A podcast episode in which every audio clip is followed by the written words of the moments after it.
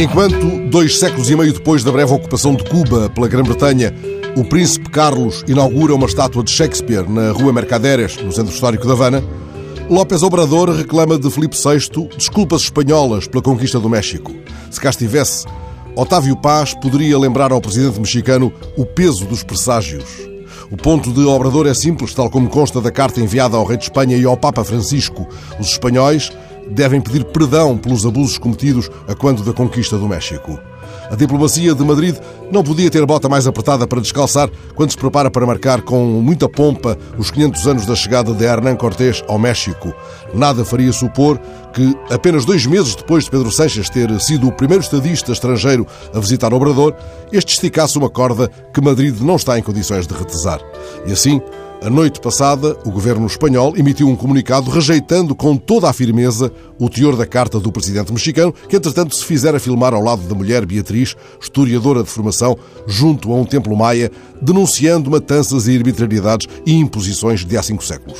Mas esse terrível dia 8 de novembro de há 500 anos, o dia em que Moctezuma sucumbiu com as suas plumas verdes e as suas sandálias debruadas a ouro diante de Cortés, coloca-nos questões que, como foi aliás mostrado há uns anos na grande exposição do Museu Britânico, não estão cabalmente respondidas.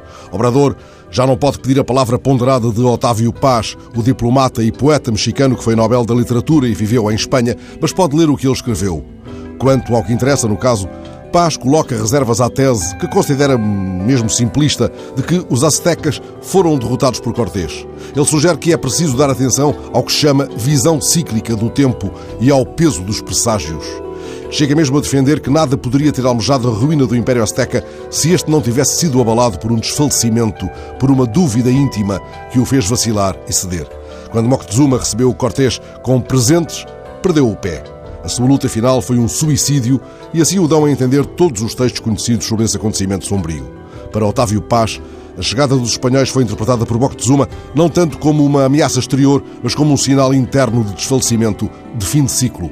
Assim, Obrador possa ter, nestes dias de muros altos, bem fundada, uma percepção cíclica do tempo.